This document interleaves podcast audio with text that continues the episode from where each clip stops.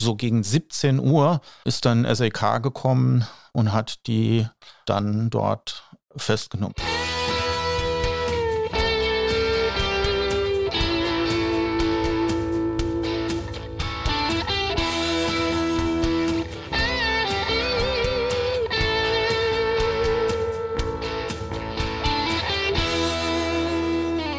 Liebe Zuhörerinnen und Zuhörer, herzlich willkommen zu unserem Podcast Alles Böse.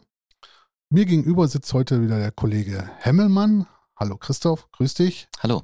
Der Christoph war in Elternzeit. Wir haben eine längere Pause gemacht und sind jetzt wieder dabei.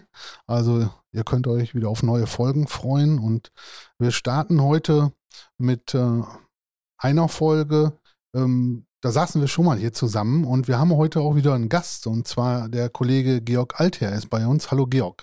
Hallo. Georg, wir haben uns vor ein paar Monaten getroffen und über den Polizistenmord in Ulmit gesprochen. Damals war noch alles ziemlich am Anfang. Jetzt sind wir so weit, dass gestern der Prozess zu Ende gegangen ist. Das Landgericht in Kaiserslautern hat den 39 Jahre alten Andreas S. wegen zweifachen Mordes verurteilt. Sein Helfer ist straffrei ausgegangen. Georg, vielleicht nochmal, bevor wir in den Prozess gehen und was da so passiert ist, einmal ganz zurück auf Anfang. Was ist damals eigentlich passiert?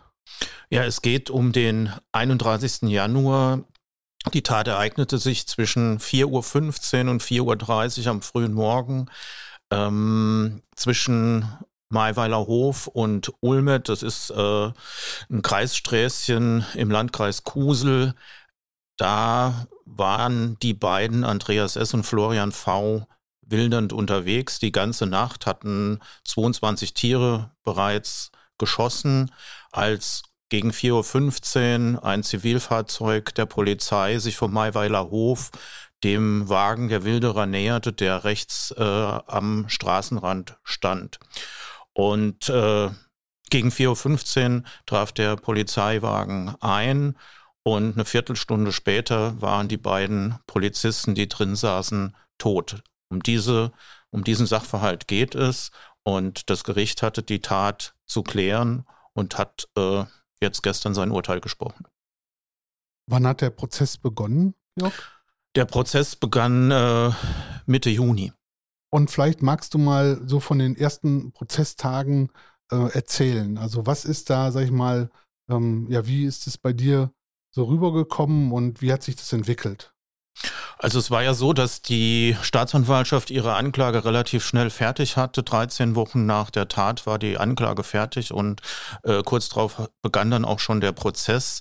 Und äh, die Anklage sagte, ähm, der Andreas S. hat äh, die beiden Polizisten erschossen mit zwei verschiedenen Waffen.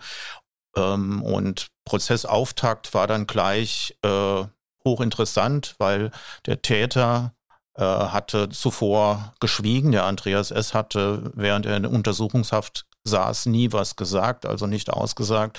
Und zum Prozessauftakt hat er dann eine Geschichte verlesen lassen, wie sich die Tat nach seiner Auffassung abgespielt hat. Und bei dieser Geschichte war der Florian V., der Böse sozusagen, der die Polizistin äh, ermordet hatte und er Andreas S. habe nur in Notwehr sich gegen Schüsse des Polizisten gewehrt und ihn dabei getötet. Das war schon mal ein Paukenschlag gleich zum Prozessauftakt.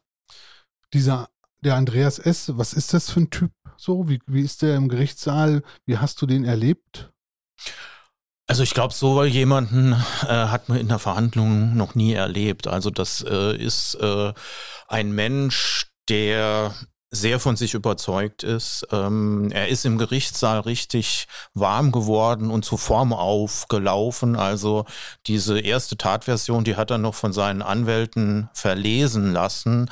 Ähm, aber später dann äh, ist er eingestiegen und hat sich immer wieder selbst zu Wort gemeldet, ähm, hat bei Zeugenbefragungen eingegriffen, hat äh, selbst dann auch die Zeugen befragt, hat die Sachverständigen korrigiert, wenn äh, er der Auffassung war, das war nicht so. Ähm, wenn der Richter äh, am Richtertisch irgendwelche Fotos gezeigt hat und Zeugen dazu befragt hat, dann ist er aufgesprungen, ist auch an den Richtertisch gegangen und hat erklärt, äh, das war so und so. Also er wusste es immer besser, wie man die Waffe hält, ähm, wo was am Tatort war. Das hat er immer äh, besser gewusst. Und er hat sich dann auch aufgebaut, beispielsweise am Richtertisch. Da stand ein, ein, ein gestandener Polizist und hat dem Richter äh, ähm, etwas zu erklären versucht. Und dann springt der Andreas S. dazu, äh, macht die Arme breit und drängt den Polizisten richtig ab zur Seite und nimmt da auch den, den Platz ein. Also er hat sich im Zentrum des Prozesses sehr wohl gefühlt und äh, immer wenn es um die Jagd ging, dann war er richtig in seinem Element und hat da erzählt und war fast nicht zu stoppen. Ist er so vom Erschein von der Erscheinung her, ist es, ist es groß, klein, dick, dünn? Wie, wie stelle ich mir ihn vor? Also es ist kein großgewachsener Mann. Ähm, er ist äh, stämmig untersetzt. Äh, man sieht, dass er äh, ja Kraft hat. Also wenn man Wilderer ist, wenn man Jäger ist, muss man ja auch Tiere aus dem Wald da rausziehen, äh, die 70, 80 Kilo schwer sein können. Und äh, das ist, äh, da das ist ihm problemlos möglich. Also der ist, der ist kräftig, hat kurz geschorenes Haar. Äh, ähm, er trug zwar jetzt im Prozess eine Maske, aber wenn er was getrunken hat, sah man, dass er auch so ein, so ein Kinnbärtchen da trägt. Äh, ja, er wirkt ähm, ja präsent im, im Prozess, ist immer aufmerksam und wenn's mal, wenn er mal nicht dran war, dann hat er immer mitgeschrieben. Was ich sehr beeindruckend fand, war, dass er auch das Schlusswort äh, in einer Weise für sich genutzt hat, dass man so nie erlebt. Also, also ich habe es gestoppt. Er hat 80 Minuten lang sein Schlusswort gehalten und zwar äh, ununterbrochen und das war auch noch strukturiert. Also er hat begonnen, indem er frei gesprochen hat äh, zu dem, was vorher in den Plädoyers los war. Dann hat er ein vorbereitetes äh, Manuskript verlesen, das auch sehr ausführlich war. Und das hat er dann noch mit PS versehen, mit PPS, mit PPPS, also fünf nachreden. Und als er damit fertig war mit dieser Verlesung, hat er nochmal frei gesprochen und äh, sich über den Prozessablauf beschwert und hat das Ganze ja mit einem mittelalterlichen Hexenprozess verglichen. Wenn ich das so höre, beziehungsweise ja auch in, in deinen Berichten gelesen habe, ich kenne es eigentlich eher so, dass äh, Verteidiger und gerade die guten Strafverteidiger äh, gucken, dass ihre Mandanten möglichst wenig da frei agieren, weil da könnte immer irgendwie was passieren, was dann zum Nachteil für den Mandanten am Ende ist. Äh, von daher frage ich mich, ähm, haben, haben sich seine Verteidiger von ihrem eigenen Mandanten irgendwie an, an die Wand spielen lassen? Haben die nicht mal versucht, ähm, sozusagen ihn so ein bisschen unter Kontrolle zu kriegen, um einfach auch kontrollieren zu können, wie der rüberkommt und was er sagt? Er war nicht zu halten. Also ich glaube, das haben die Verteidiger dann auch irgendwann gecheckt, dass der Mann nicht zu halten ist. Ganz am Anfang des Prozesses war es ja noch so, dass äh, die Verteidiger für ihn gesprochen haben und auch diese Tatversion wiedergegeben haben. Und dann kam es halt so, dass er selbst was sagen wollte. Am Anfang haben sie zögerlich das zugelassen. Es gab auch eine Situation, wo er mal am Richtertisch stand und der Richter den Polizisten als Zeugen fragte, wo war jetzt genau dieser, dieses Gebüsch und so weiter und so fort. Und dann trat der Andreas S. hinzu und hat gesagt, hier war der Busch. Und dann sagten seine Anwälte, Herr S., kommen Sie zurück, setzen Sie sich, wir wissen nicht, wo der Busch Bush ist. Also das war so ein Versuch, den zurückzupfeifen, aber später hat er sich nicht mehr zurückpfeifen lassen und die Anwälte haben das dann auch aufgegeben. Da waren ja auch einige Angehörige mit im Gerichtssaal. Ähm, wie war das denn für die? Also äh, du konntest die ja auch beobachten. Was hattest du da für einen Eindruck? Ähm, wie haben die das empfunden? Ich meine, wenn da jemand steht, der so, so eiskalt ist, es hört sich ja schon sehr eiskalt an, was du da beschreibst. Ähm, wie war das für die Angehörigen? Also Die beiden Familien der erschossenen Polizisten waren Nebenkläger und am Anfang waren sie im Gerichtssaal nicht vertreten, sondern haben sich von ihren Anwälten vertreten lassen. Erst ab Spätsommer war dann die Schwester der getöteten Polizistin, also eine der Schwestern, in jeder, in jeder Verhandlung dabei und saß bei, bei ihrem Anwalt ziemlich nah an der Richterbank. Also ich hatte den Eindruck, dass sie sehr bedrückt ist. Sie hat das äh, Verfahren wortlos verfolgt, hatte oft mit den Tränen zu kämpfen, ohne dass sie jetzt äh, geweint hätte. Und also ich kann mir das nur vorstellen, dass das sehr, sehr schwer ist, das äh, so zu verfolgen. Und der Richter hat jetzt äh, gestern, als er das Urteil gesprochen hat, im Anschluss daran auch nochmal so die Schwester angesprochen, ähm, ihr äh, sein Beileid äh, äh, bekundet und äh, darauf verwiesen, dass in einem solchen Prozess leider die Täter im Mittelpunkt stehen und alles nur um die Täter geht und nicht um die Opfer. Die Familie des getöteten Polizisten war nicht im äh, Prozess, hat den Prozess nicht äh, vom Verhandlungssaal aus verfolgt, sondern hat sich von ihren Anwälten berichten lassen. Und im Publikum ähm, saßen ab und zu, äh, ich sag jetzt mal, Freunden, Freundinnen oder aus dem Freundeskreis der getöteten Beamtin. Die haben das auch, naja, also für die war das auch schwer. Das hat man gesehen, den Prozess da zu verfolgen, ja. Du hast schon, du hast gesagt, der Richter hat gesagt, in so einem Prozess geht es um den Täter. Stimmt ja auch, weil am Ende soll ja über die Schuld des Täters äh, entschieden werden. Trotzdem habe ich so den Eindruck, dass man in Prozessen auch schon die Justiz versucht, die Opfer so ein bisschen stärker auch mit, mit hineinzunehmen ähm, und ähm, auch zum Beispiel Zeugen nochmal berichten zu lassen, wenn jetzt das Opfer wie bei einem Mord logischerweise ja tot ist und, und, nicht mehr für sich selbst sprechen kann, dass man dann Zeugen eben berichten lässt, was war denn das für ein Mensch? Äh?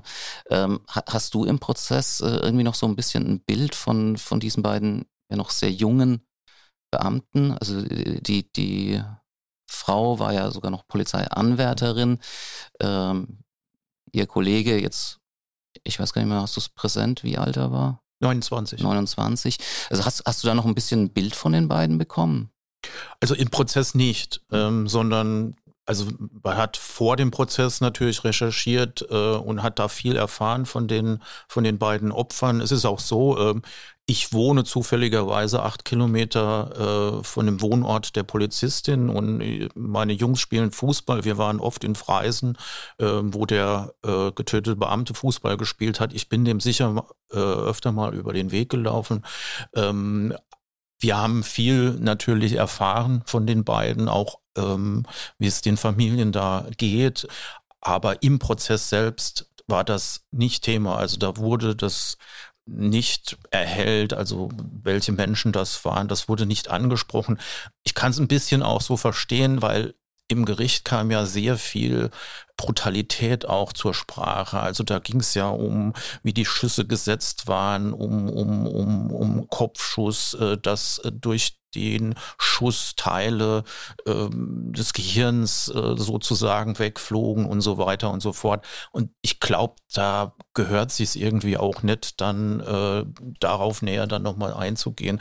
Diese, diese ganz harten Sachen, die mussten angesprochen werden, weil es darum ging, ähm, war es jetzt Mord oder war es Notwehr oder war es Totschlag. Ähm, deshalb muss das angesprochen werden und zur Rede äh, kommen. Aber es ist natürlich auch schwer ähm, zu sehen und zu hören. Ich würde gleich gerne nochmal über die Tat als solche reden, aber ich würde auch gerne nochmal über den Andreas S. mit dir sprechen. Ähm, war das eine gescheiterte Existenz? Oder ist es eine gescheiterte Existenz? Ich meine, der hatte ja mal so einen Bäckereibetrieb etc. Und äh, ähm, irgendwie hat ja nichts geklappt. Ja, dann, also er wird was anderes sagen als Prozessbeobachter, ob er jetzt eine gescheiterte Existenz ist. Also äh, er hat sich als Erfolgsmenschen gesehen. Er hat es geschafft, äh, sozusagen einen riesen Bäckereibetrieb da im Saarland aufzuziehen, ähm, hat dabei aber Methoden angewandt, die, ich sag's jetzt mal vorsichtig, die Staatsanwaltschaft veranlasst haben zu Ermittlungen. Ähm, die haben die Ermittlungen aber nie zu Ende gekriegt und die Anklage ist auch erst erhoben worden, nachdem die Tat von Kusel äh, äh begangen war. Also diese, diese Geschichte mit der Bäckerei, das hat sich so in äh, ab 2016 abgespielt. Da hat er diesen großen Betrieb von seiner Mutter übernommen. Der war wirtschaftlich gesund und er hatte den innerhalb von zwei, drei Jahren dann ruiniert, diesen Betrieb, weil er groß wollte, aber auch weil er zum Beispiel, also zumindest war das die, äh, die waren das die Vorwürfe der Staatsanwaltschaft, äh, Sozialabgaben nicht ab, abgeführt hatte, weil er seine Mitarbeiter nicht äh, richtig entlohnt hatte, weil er einen Überfall auf seine eigene Bäckerei fingiert hatte, weil er seine Bäckerautos in Brand gesteckt hatte. Ähm, das sind Dinge, die macht man nicht, aber es ist auch nicht so, dass das die Staatsanwaltschaft fertiggebracht hätte, ähm, das anzuklagen und dann von einem Gericht aburteilen zu lassen. Insofern war er vorher straffrei und er hat im Gericht auch damit angegeben, äh, sich dann sozusagen aus Wildern verlegt zu haben und äh, er war, er hatte Schulden durch diese Bäckerei angehäuft von 2,4 Millionen Euro, war dann also privat insolvent und äh, in jeder Hinsicht insolvent.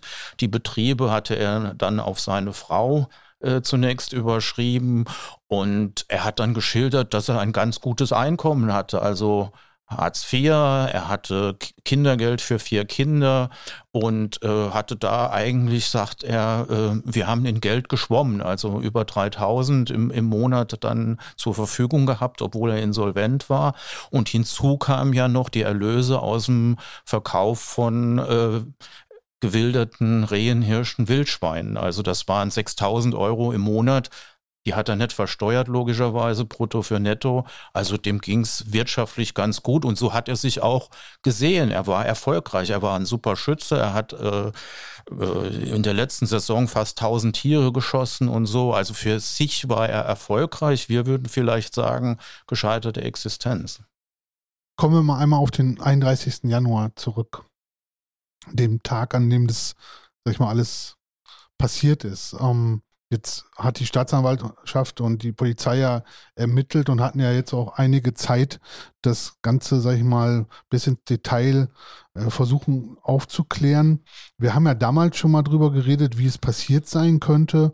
Äh, wo stehen wir denn heute? Was, also wie ist es passiert? Äh, wovon geht äh, die Staatsanwaltschaft, wovon geht die Polizei und äh, wovon ist der Richter ausgegangen? Also der Richter das Gericht ist der Überzeugung, dass es sich folgendermaßen abgespielt hat. Also die äh, beiden Wilderer hatten die ganze Nacht über gejagt, illegal gejagt an dieser Kreisstraße. Die sind die hoch und runter gefahren. Äh, ich habe auch mal so ein Video davon gemacht, damit man sich so einen Eindruck verschaffen kann, äh, wie die Strecke da verläuft. Und die sind im Schritttempo die Straße hoch und runter gefahren. Der Andreas S. hat aus dem Auto raus ähm, das Wild erlegt mit so einem Thermozielgerät. Also da sieht man, das ist ein teures Teil. Er hat gesagt, das hat er aus Russland und über 10.000 Euro teuer oder sowas. Aber da kann man, hat er gesagt, was weiß ich, auf 500 Meter ganz genau sehen, das Blut, pulsierende Blut da im Tier und so weiter, ob das äh, Wildschwein trächtig ist und alles Mögliche. Und er hat da immer halt äh, die Tiere durch Kopfschuss erlegt. So, und äh, Wagen war dann voll. Er hatte so ein, so ein S-Mobil sich gebaut, wo äh, Haken drin waren, wo er das Wild aufhängen konnte, wo hinten so ein Ablauf fürs Blut war, wo eine, eine Vorrichtung war, dass das Licht ausbleibt, wenn die Klappe hinten auf ist, um das Wild nicht zu verstören. Also es war professionelles Wilderer-Auto und der Wagen war voll und er fährt trotzdem die und wollten nach Hause fahren und äh, die fahren so die Straße äh, ganz im Schritttempo aufwärts. Da sieht er links noch äh, ein Wildschwein und schießt das noch. Der hat dann den Florian V in die Pampa geschickt, das Wildschwein äh, rausziehen zum Wagen und aufzuhängen. Und in dem Moment kommt von oben ein Zivilfahrzeug der Polizei. Zivilfahrzeug mit zwei Beamten in Uniform. Das stoppt und äh, die stoppt ungefähr in Höhe des Wilderer Fahrzeugs. Wilderer Fahrzeug parkt rechts, äh, steht rechts am Straßenrand, Polizeiauto mitten auf der Straße, äh, Fenster an Fenster, aber so viel Platz, dass beide Türen noch aufgehen. So, die Polizisten steigen aus und äh, bitten, ja, verlangen die Papiere, was machen Sie da und sagen die Papiere und so weiter. Und dann äh, reicht der Andreas S. Äh, dem Polizisten seinen Führerschein und seinen Personalausweis. Und dann sagt der Polizist, da ist doch noch einer, wo ist denn der? Und dann ruft der Andreas S. den Florian V., der sich im Graben, Straßengraben verborgen hat, ruft er hoch, Florian, komm mal. Und da fragt der Polizist den Florian nach seinen Papieren, geht mit dem hinters Wilderer Fahrzeug. Das sieht der Polizist, da ist viel erlegtes Wild drin. Die Beamtin steht die ganze Zeit vorm Polizeifahrzeug. Und ähm, der Florian sagt, ich habe keine Papiere dabei, ich heiße aber Florian so und so und wohne dort und dort. Dann macht sich der Polizist Notizen und sagt zu dem Andreas S., äh, das sieht hier nach Jagdwilderei aus. Haben Sie, haben Sie hier eine Jagdberechtigung oder äh, haben Sie da Papiere und sowas? Und äh, dann bewegt sich der Polizist ähm, zwischen den beiden Fahrzeugen hindurch, bergauf, rückwärts gehend und macht einen ersten Funkspruch, sagt nicht, wo sich äh, die Kontrolle befindet, aber dass sie hier dubiose Personen äh, entdeckt haben. Mit ruhiger Stimme sagt er das und das Verdacht auf Jagdwilderei und dass sie jetzt eine Kontrolle machen werden. So, dann ist ruhig. Das hat der Andreas S. gehört und äh, hat sich ja Richtung seines Fahrzeugs begeben, um angeblich diese Jagdpapiere zu holen, holt aber aus dem Auto die Schrotflinte doppelläufig, die geladen war und schießt unangekündigt auf zunächst die Polizistin und der ins Gesicht, die stürzt dann vor das Polizeiauto auf den Boden, der dreht sich um und zwei Sekunden später schießt er mit der Schrotflinte in Richtung des Polizisten, der zu diesem Zeitpunkt so etwa fünf bis sieben Meter schon entfernt ist und diesen ersten Funkspruch ähm, abgesetzt hat. Der Polizist ähm, zieht dann wohl seine Waffe, äh, lässt dabei die Papiere fallen, die er noch in der Hand hält und äh, setzt einen zweiten Sprung, Funkspruch ab. Äh, kommend schnell, die schießen, die schießen. Wir sind zwischen Ulmet und dann bricht's ab, dann hört man im Funkspruch noch einen Schuss und dieser Schuss, den hat der Andreas S. dann aus seinem Jagdgewehr abgegeben. Also der Andreas S. ist in der Zeit ums Auto rumgelaufen zur Beifahrertür, da hatte er die Deckung und hat äh, das Jagdgewehr geholt, auf dem dieses Thermozielgerät montiert ist. Damit sieht er, kann er sehr gut den Polizisten sehen und er schießt ihm in den Bauch, direkt unter die Schussweste, schießt er dem Polizisten in den Bauch. Und das ist wahrscheinlich der Schuss, der auf dem zweiten Funkspruch zu hören ist und der den Funkspruch beendet. Dann beginnt der Polizist, der im Scheinwerferkegel steht, in Richtung des Autos zu schießen und trifft das Fahrzeug schlecht. Also dreimal trifft er unten, einmal in den Köhler, einmal in den Dachaufbau und einmal so in diese dieses Seitenfenster von der Beifahrertür, das war noch am nächsten zu dem, wo der, wo der Andreas S. steht. Und der Andreas S. sieht dann mit dem Thermozielgerät, dass sich der Polizist nach hinten bewegt, also weiter weg und in die Böschung, Böschung versucht zu, runterzusteigen und dabei, er ist ja schon schwer verletzt, er hat erstens den Schrotschuss im Gesäß und zweitens einen Bauchschuss. Also beide äh, Treffer hätten irgendwann zum Tod geführt, auch wenn es keine folgenden gegeben hätte. Dann ist er da die Böschung runter und kam da wohl auf dem Bauch, Bauch zum Liegen. Und äh, der Andreas S. ist ihm dann nach und hat aus dem Jagdgewehr dann aus der Nähe, vielleicht zwei, drei Meter, ihm durch den Arm äh, Brust und Rücken geschossen. Also es war ein Durchschuss und spätestens ab diesem Zeitpunkt konnte der Polizist auch nicht mehr zurückschießen. Das heißt, vorher hatte er noch schießen können, aber nachdem der Arm ja so schwer verletzt war, konnte er dann äh, nicht mehr zurückschießen. So, und dann liegt der Polizist mit mittlerweile dreimal getroffen ähm, auf, dem, auf dem Bauch und dann dreht der Andreas S. den, den Beamten um und sucht in der Brusttasche und so nach den Papieren. Dies, er braucht ja die Papiere, äh, Personalausweis, Führerschein, die der Beamte da an sich genommen hat, findet die nicht ähm, und setzt ihm dann von unten einen Schuss in den Hals, der durch den Kopf geht und hinten austritt. Dann äh, ist er zurück zur Straße. Er wusste ja, dass der Polizist die Polizei verständigt hat. Äh, die Martinshörner waren schon zu hören und der Andreas S. vermutete dann, dass der dass die Hilfe, also dass die Streifenwagen auch vom Maiweiler Hof herkommen würden, wo das Zivilfahrzeug herkam. Deshalb wendet, setzt er sich ins Auto, wendet den Wagen, sagt zum Florian, fahr nochmal, such mal äh, derweil die Papiere. Der sucht da auch am, am Polizisten nach den Papieren, findet sie auch nicht. Der Florian V. hat dann im Prozess gesagt, er hatte Angst, dass der S ihn dann stehen lässt und, und er dann bei den, bei den Leichen da liegt.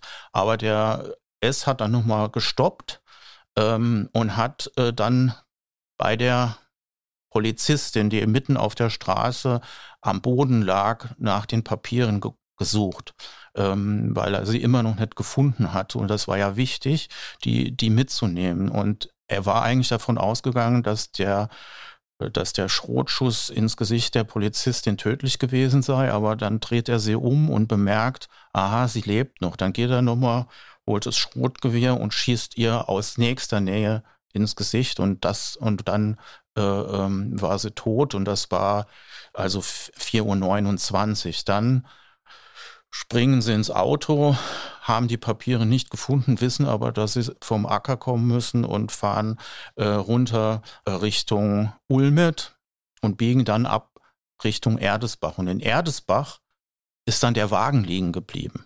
Also, wir haben das ja schon gelesen alles und du hast in den vergangenen Wochen ja immer auch wieder berichtet, aber wenn man das hört, das macht einen ja wirklich fassungslos. Also die Brutalität, die er da an den Tag gebracht hat, das ist schon, also ich finde es extrem außergewöhnlich. Ich weiß nicht, Christoph, also so eine Nummer ist schon, ähm, ist schon nicht irgendwie, also das kommt nicht, nicht oft vor, oder? Also eigentlich alle Mord, Totschlagsfälle, mit denen ich es bis jetzt zu tun hatte, das waren dann doch Sachen, da haben irgendwie Drogen, Alkohol oder so eine Rolle gespielt oder Beziehungsstreitigkeiten, die eskaliert sind, ähm, wo, wo, wo Leute wirklich emotional, also auch die, der Täter irgendwo emotional ganz arg mitgerissen war, was, was jetzt natürlich überhaupt nichts äh, entschuldigen oder relativieren oder was soll, aber ähm,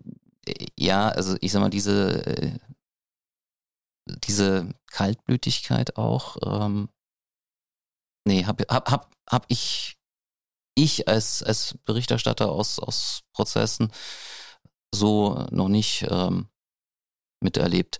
Ähm, ich, bin auch nochmal gerade an einem Punkt hängen geblieben, ist mir jetzt gerade nochmal so richtig bewusst geworden. Ähm, ich meine, dass er die Polizisten umgebracht hat, um davon zu kommen, um, um ja dann auch weiter wildern zu können und so weiter, hat ja noch eine gewisse innere Logik. Aber im Grunde muss ihm ja klar sein, wenn er seine Papiere nicht wiederfindet, dann bringt das alles ja nichts, weil er hat ja sozusagen seine Visitenkarte vor Ort hinterlassen.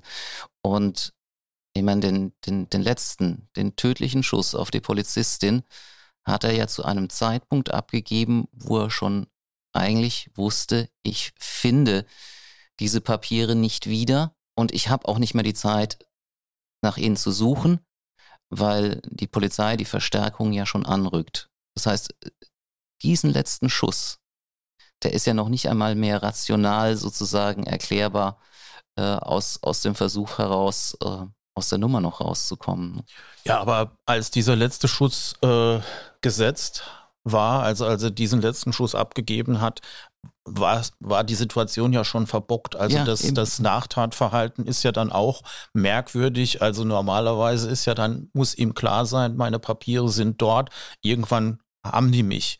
Und dann setzt sich vielleicht ein anderer Täter ins Auto und fährt so weit er kann und versucht sich irgendwo im Ausland zu verstecken oder abzusetzen. Nee, der fährt nach Sulzbach, äh, reinigt den Wagen, beseitigt Tatspuren und geht dann ans Wild und verarbeitet das Wild. Also das ist irrational, das kann man nicht nachvollziehen.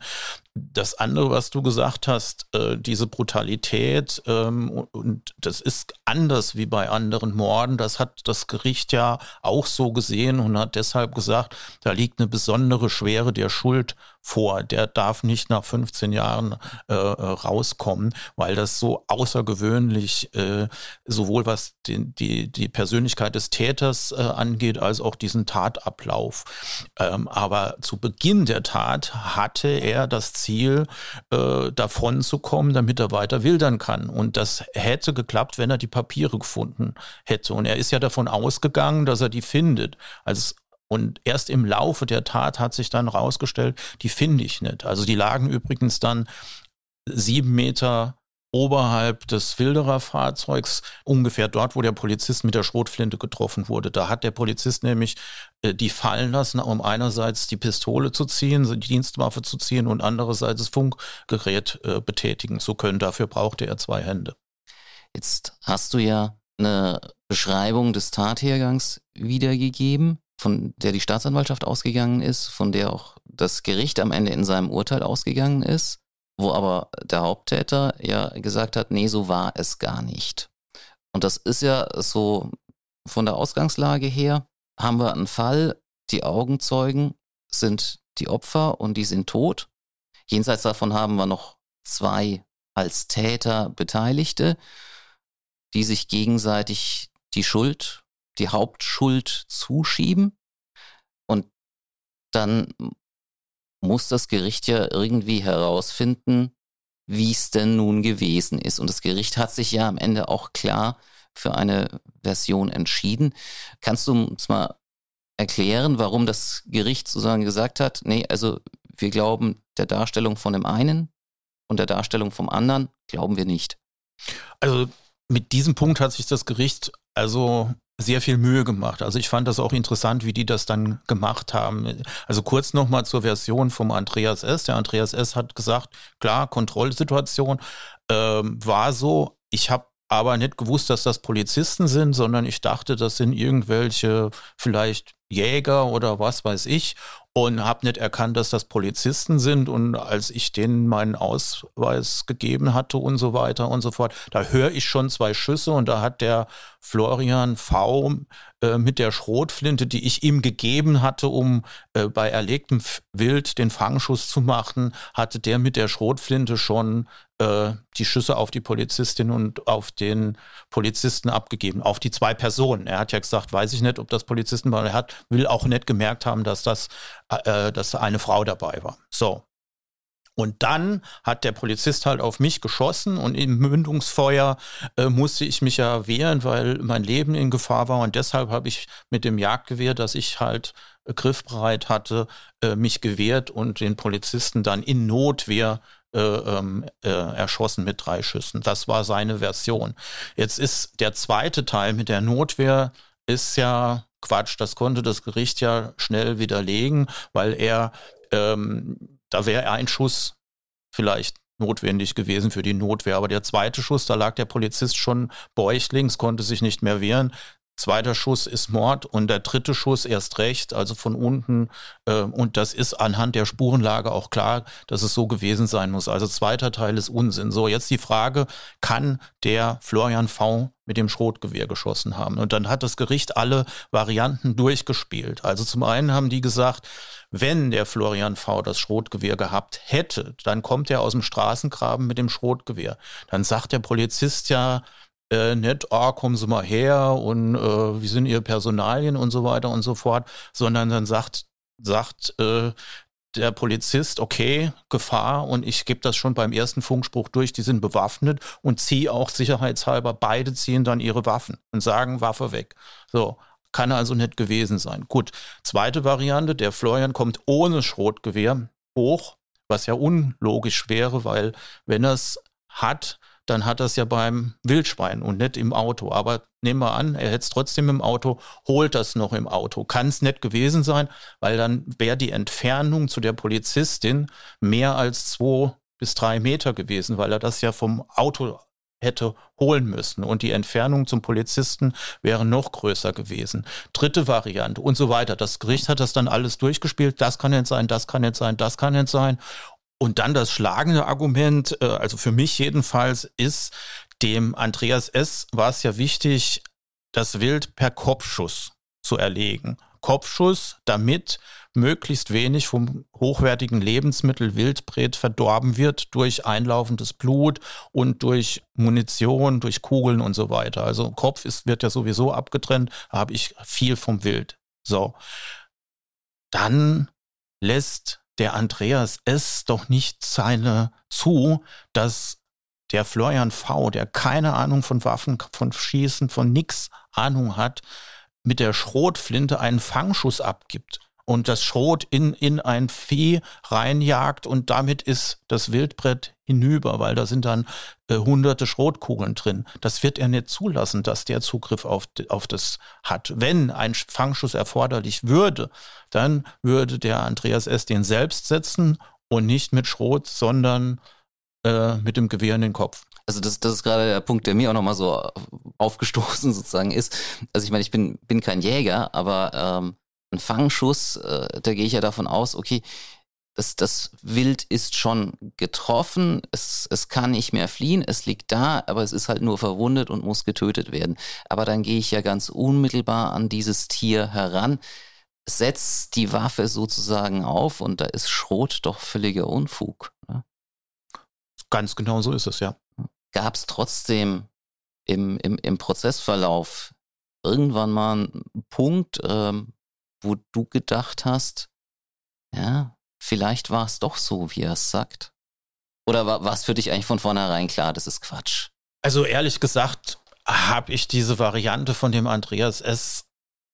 nie geglaubt oder habe nie gedacht, könnte es nicht so gewesen sein vielleicht. Also ich habe mir diesen Florian V halt sehr genau angesehen. Also der kam, äh, der saß ja nicht mehr in Untersuchungshaft, der kam am 12. März aus der Untersuchungshaft, weil das Gericht da nicht mehr von, von Tatverdacht in Richtung Mord ausgegangen ist. Und der kam immer mit dem Zug und ich musste, äh, ich kam mit dem Auto zum Prozess, aber musste durch den Bahnhof und da habe ich den manchmal gesehen, wie er da vom Bahnsteig kommt und da hat man sich auch mal unterhalten. Ich wusste, der sitzt da immer am Bahnhof, trinkt seine Cola und bin da ins Gespräch gekommen und habe mir dann natürlich auch ein Bild von ihm gemacht. Also es ist so, im Gerichtssaal hat er ja nichts gesagt oder erst zum Schluss dann ein bisschen was gesagt, aber das war schon zu, zu einem sehr frühen Zeitpunkt und dann wusste ich, was das so für ein Mensch ist und ich habe es ihm einfach nicht, nicht zugetraut. Du hast ihn am Bahnhof angesprochen und hast dich mit ihm dort unterhalten? So ist es, ja. Also so, wie man sich so unterhält, ja. Und dann bist du zu ihm gegangen und hast gesagt, hallo, mein Name ist Georg Alter, komme von der Rheinpfalz. Wollen wir mal zusammen eine Cola trinken oder wie ist das gelaufen? Ja, ich habe gesehen, äh, ich, ich, man hat es immer irgendwie eilig. Das ist die Unterführung vom Bahnhof. Da kommt einer vom Bahnsteig runter. Da denke ich, ach, das ist doch der Mitangeklagte. So, von hinten. So, dann sehe ich, der, der läuft da aus dem Bahnhof raus und dann ist er aus dem Bahnhof rechts, hat er sich so, da sind so Arkaden, da hat er sich so in eine Fensternische gesetzt, hat seine Cola ausgepackt, äh, hat noch mit seiner Freundin telefoniert oder hatte ich jedenfalls den Eindruck und trinkt da seine Cola. Und da habe ich ihn dann angesprochen und habe gesagt, ja, wir, wir kennen uns ja vom Prozess, wir, wir sitzen da, was weiß ich, drei Meter auseinander und so. Er hat mich auch erkannt, weil ich trage zwar Maske, aber bin ja eigentlich zu erkennen und umgekehrt sowieso. Gut. Und dann, ja, haben wir halt ein bisschen erzählt und das war so eigentlich fast vor jedem Verhandlungstag, wo wir so ein bisschen erzählt haben. Und mir ging es einfach darum, äh, also erstens gehört sich das ja so, dass man, dass man sich ein bisschen austauscht und sowas. Aber mir ging es halt auch einfach darum, mir so ein Bild von ihm zu machen. Und dann war es für mich klar, nee, also das ist nicht der Typ da, der da kaltblütig zwei Polizisten umlegt. Auf keinen Fall. Ich habe übrigens äh, genau da in Kaiserslautern Bahnhof, diese Unterführung habe ich vor vielen Jahren auch mal ein Gespräch mit einem Angeklagten gehabt, noch vor Prozessbeginn. Das war aber ähm, gezielt vorher verabredet und herbeigeführt. Der hatte gesagt, ich, äh, ich möchte mit, mhm. mit den Medien oder mit Ihnen reden, das soll keiner mitbekommen, aber ich möchte, dass Sie meine Sicht der Dinge äh, vorher schon mal kennen. Also vielleicht sollten wir da mal ein kleines Reporterbüro einrichten da in dieser Unterführung. Nein, also ähm, ist ja kein ist ist ja kein Spaß und ist auch irgendwie alles gar nicht zum zum Lachen. Ähm, wie viele Verhandlungstage äh, äh, waren das jetzt genau, Jörg? 21. War das aus deiner Sicht ähm, in der Zeit, war das, war das okay so? Also haben die 21 Tage, war das zu viel, war es zu wenig, hat es gereicht? Also war das aus deiner Sicht wirklich abgeschlossen nach den 21 Tagen?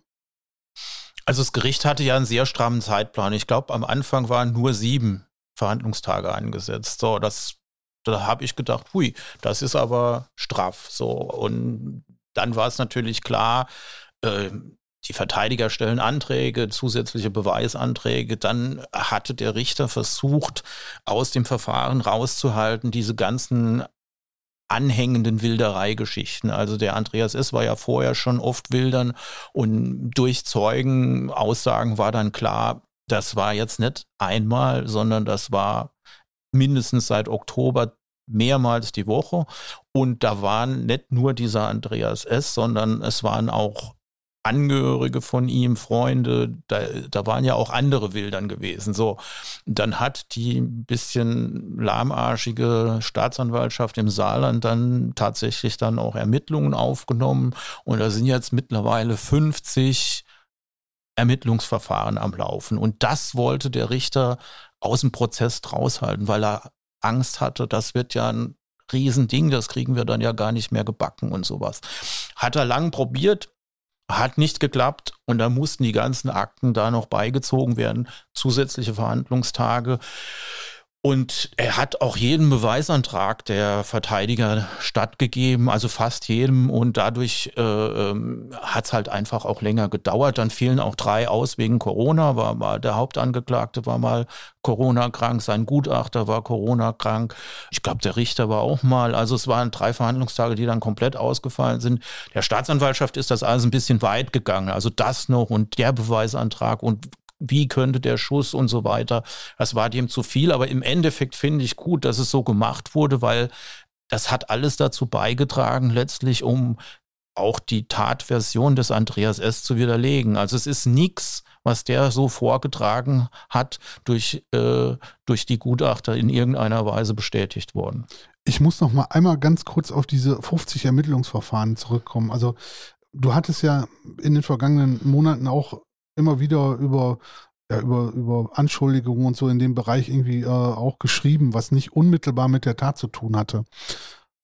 Da war ja manchmal durchaus herauszulesen, dass da vielleicht auch von Behörden Fehler gemacht wurden. Also ich sag mal in Sachen Jagdschein und so. Glaubst du, dass da noch irgendwie was kommt im Nachhinein? Also dass da, sag ich mal, sich noch einige irgendwie verantworten müssen?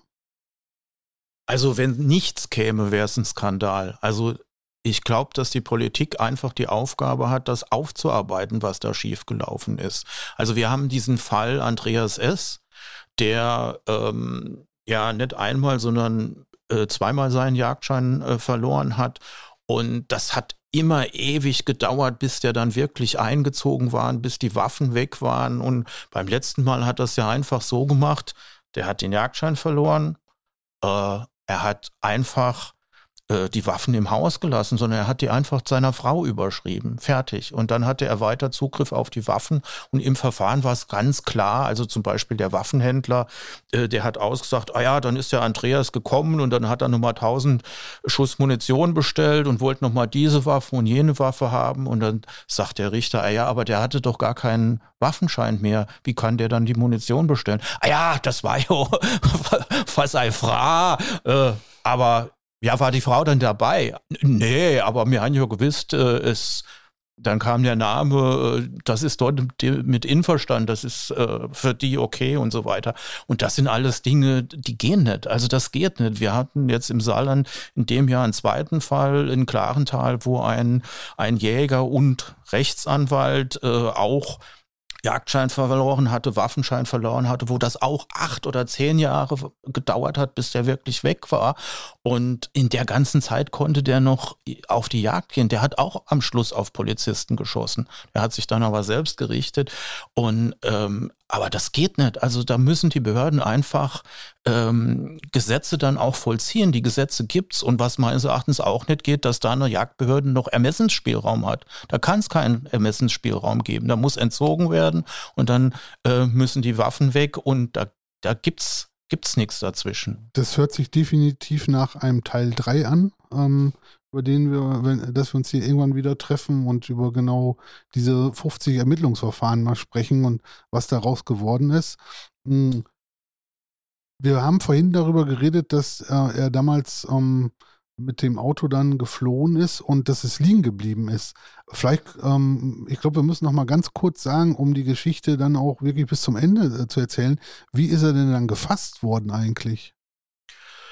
Ja, das mit diesem, das Auto bleibt dann auf der Flucht liegen, das ist ja auch sowas von kurios und, und äh, kann man sich gar nicht vorstellen. Also die sind dann, äh, man muss sich das so vorstellen, die Kreisstraße Richtung Ulmer, die fällt stark ab und dann kommt man unten auf die Bundesstraße. Da geht's äh, nach links Richtung Mainz und nach rechts äh, Richtung Kusel und weiter nach Saarbrücken. Und diese, die haben sich dann entschieden, nach rechts Richtung ähm, Erdesbach-Kusel zu fahren Richtung Saarbrücken und nicht über die Autobahn zu fahren, weil sie vermutet haben, da ist schon alles voll Polizei.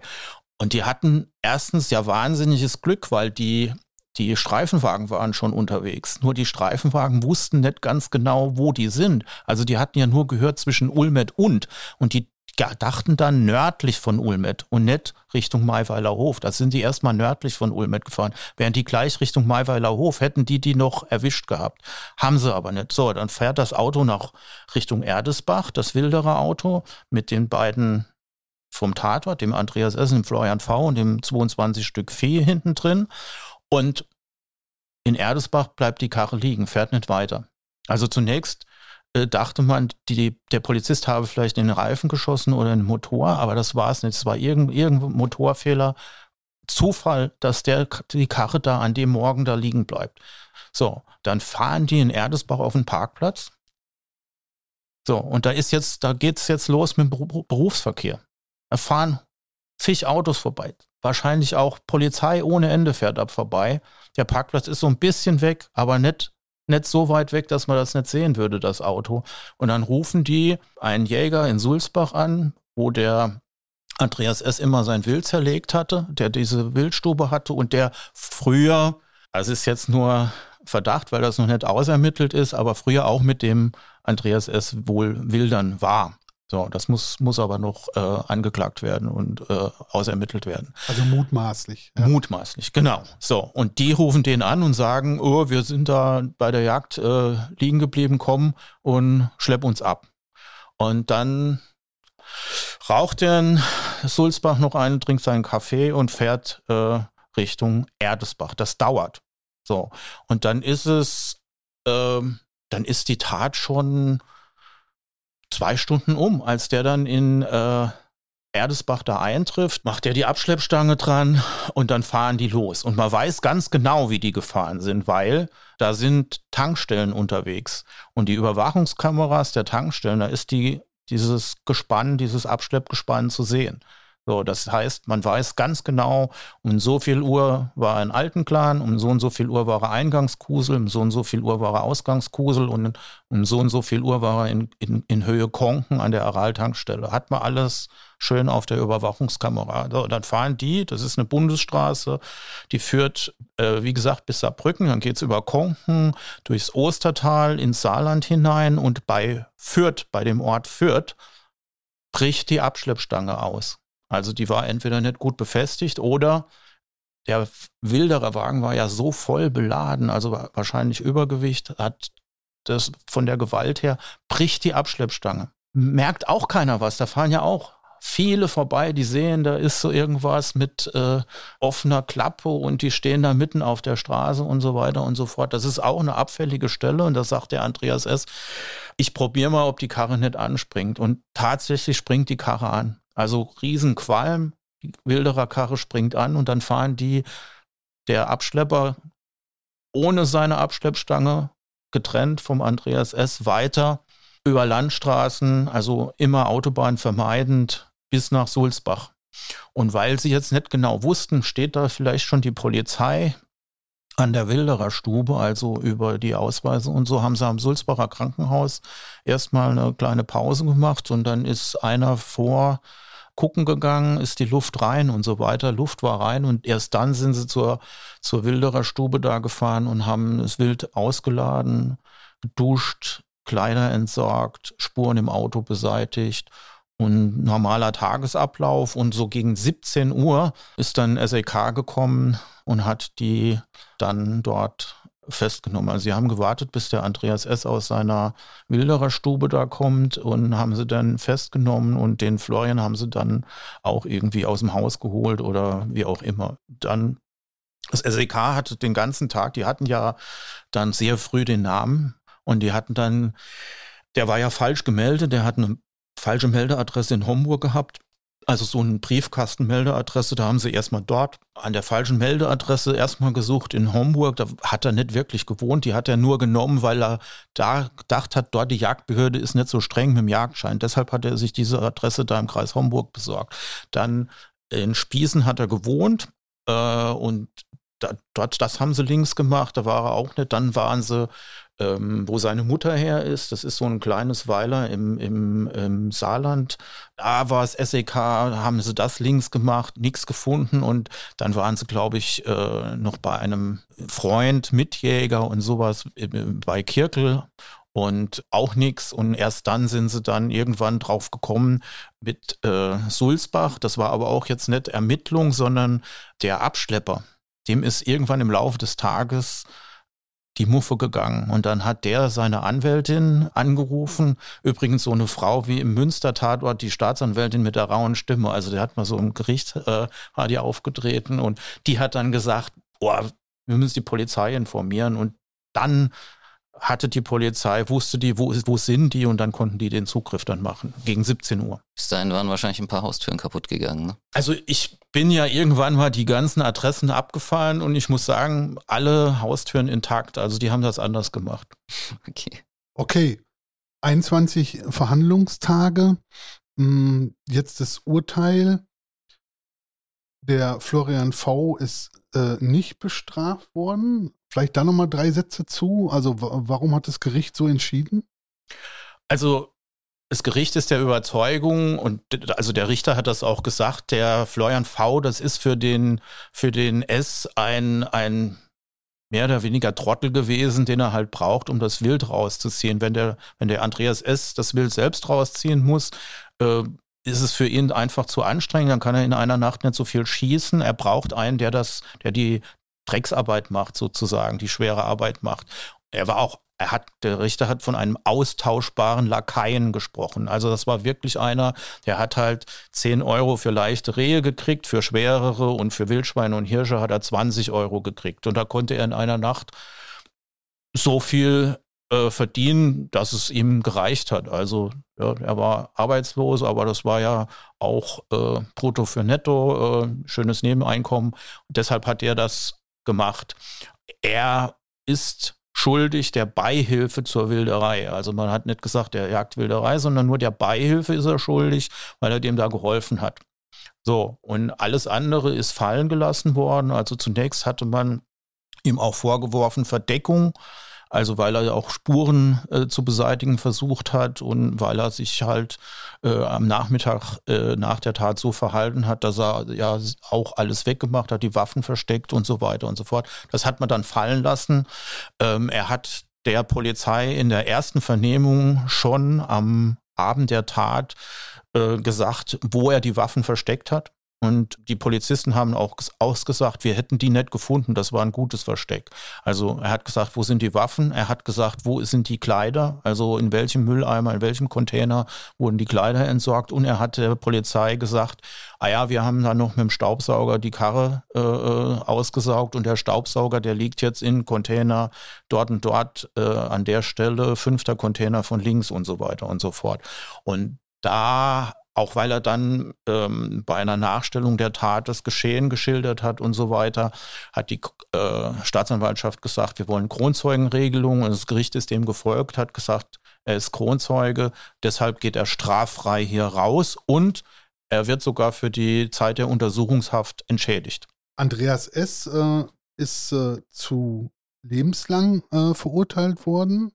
Was bedeutet das konkret? Und ähm, glaubst du, dass er noch in Revision gehen wird? Also lebenslang, also beim Mord gibt es lebenslang und äh, da gibt es kein Vertun und das sind 15 Jahre Haft. Das Gericht hat jetzt gesagt, naja, dieser Fall ist so außergewöhnlich, das ist besondere Schwere der Schuld liegt davor. Also erstens, wie der Täter so tickt von seiner Persönlichkeit und dann auch, wie er die Tat ausgeführt hat, das geht weit über das hinaus, was bei einem, ich sage jetzt mal in Anführungszeichen, normalen Mord so geschieht äh, normalerweise. Und äh, die Tat ist so schlimm, dass wir sagen, der, die Schuld wiegt besonders schwer. Er hat die Tat begangen, um eine andere Straftat zu verdecken, zu vertuschen, nämlich diese Jagdwilderei. Er wollte weiter wildern gehen. Und besondere Schwere der Schuld heißt, nach 15 Jahren komme ich nicht frei. Nach einer Weile wird ein anderes Gericht dann prüfen, äh, auf Antrag hin von ihm, der wird dann sagen, ich will frei, wird das dann prüfen, kann er freikommen. Und die besondere Schwere der Schuld bedeutet in der Praxis, dass er so zwischen 22 und 25 Jahre sitzen wird. Kann auch länger sein, kann auch kürzer sein, aber dann wird er wahrscheinlich über 60 sein, wenn er rauskommt. Wenn er rauskommt. Ich meine, auch das ist ja, muss schon, glaube ich, nochmal jemals dazu sagen, nicht garantiert. Also auch die, die 15 Jahre sind nicht garantiert, sondern es kommt ja auch dann darauf an, wie, wie sich jemand in der Haft verhält. Und ähm, zum Beispiel, wenn er dabei bleibt, äh, bei seiner Variante der Tat, ähm, er hat nicht angefangen mit, mit dem Schießen, äh, dann bleibt er aus Perspektive der Justiz hier uneinsichtig und kommt nicht wieder raus. Was kann er denn jetzt noch machen? Was hat er denn noch für Möglichkeiten? Also innerhalb von sieben Tagen kann er Revision einlegen und äh, das tut er auch. Also das, äh, die, die, die Anwälte, seine Verteidiger haben das angedeutet. Die haben ja schon während des Verfahrens, hat man gemerkt, Revisionsgründe oder Anhaltspunkte für Revision oder Anknüpfungspunkte gesucht und die werden Revision einlegen und dann wird der Bundesgerichtshof sagen, ja oder nein oder ja, vor Gericht und auf hoher See sind wir in Gottes Hand. Rein statistisch, ich glaube, in mehr als 90 Prozent der Fälle sagt der Bundesgerichtshof ja, so wie das Urteil gefallen ist, so ist es in Ordnung. Was mich äh, nochmal, also was mich aus der Außenperspektive ja die ganze Zeit gewundert hat, du hast ja relativ deutlich gemacht, äh, also diese ähm, Geschichte, die Andreas S. erzählt hat. Sein Lakai hat, hat angefangen, ähm, dass, sie, dass diese Geschichte nicht aufgeht, dass die widersprüchlich ist. Das war ja eigentlich relativ leicht absehbar. Aus der Perspektive seiner Verteidiger hätte ich doch eigentlich sagen müssen, okay, mit sowas brauchen wir nicht kommen, damit kommen wir nicht durch. Ähm, er wird am Ende dafür verurteilt werden, dass er beide Polizisten erschossen hat, dass er damit angefangen hat. Und dann geht es jetzt für uns, kann es doch nur noch darum gehen, sagen, den Schaden für unseren Mandanten zu minimieren. Also wir müssen uns darauf einstellen, der wird wegen Mord verurteilt. Wir haben noch eine Chance vielleicht, dass wir das mit der besonderen Schwere der Schuld nicht ins Urteil hineingeschrieben kriegen, sodass er diese 15-Jahres-Chance hat. Aber sein ganzes Verhalten vor Gericht hat ja, sagen, er hat ja im Grunde alles dafür getan, dass man am Ende sagt, nee, besondere Schwere der Schuld, weil so, so uneinsichtig, so verstockt, wie der sich zeigt, ja, bei wem, wenn nicht bei ihm, sollen wir es denn ranschreiben. Kannst du dir das erklären?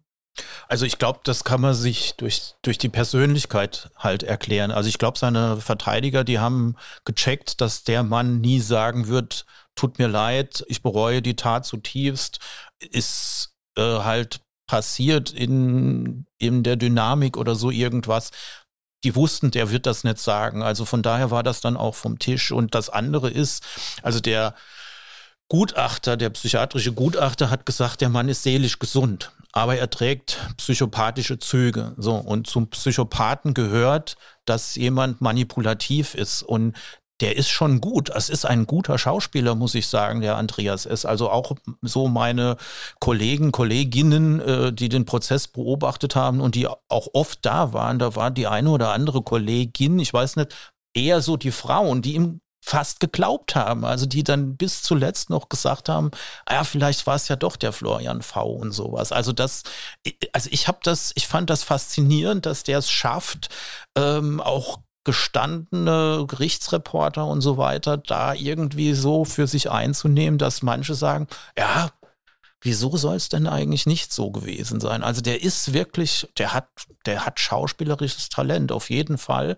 und also ich fand es halt in der Übertriebenheit manchmal lächerlich, aber ich, es gibt den einen oder anderen, äh, der ihm das abgenommen hat. Georg, vielen Dank für deine Einblicke. Das war total spannend wieder.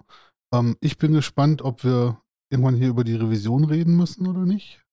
Ansonsten treffen wir uns auf jeden Fall wieder und wollen wissen, wie die 50 Klagen, die da jetzt laufen, die Ermittlungen was die für einen Ausgang nehmen. Vielen Dank. Gern. Bis dann.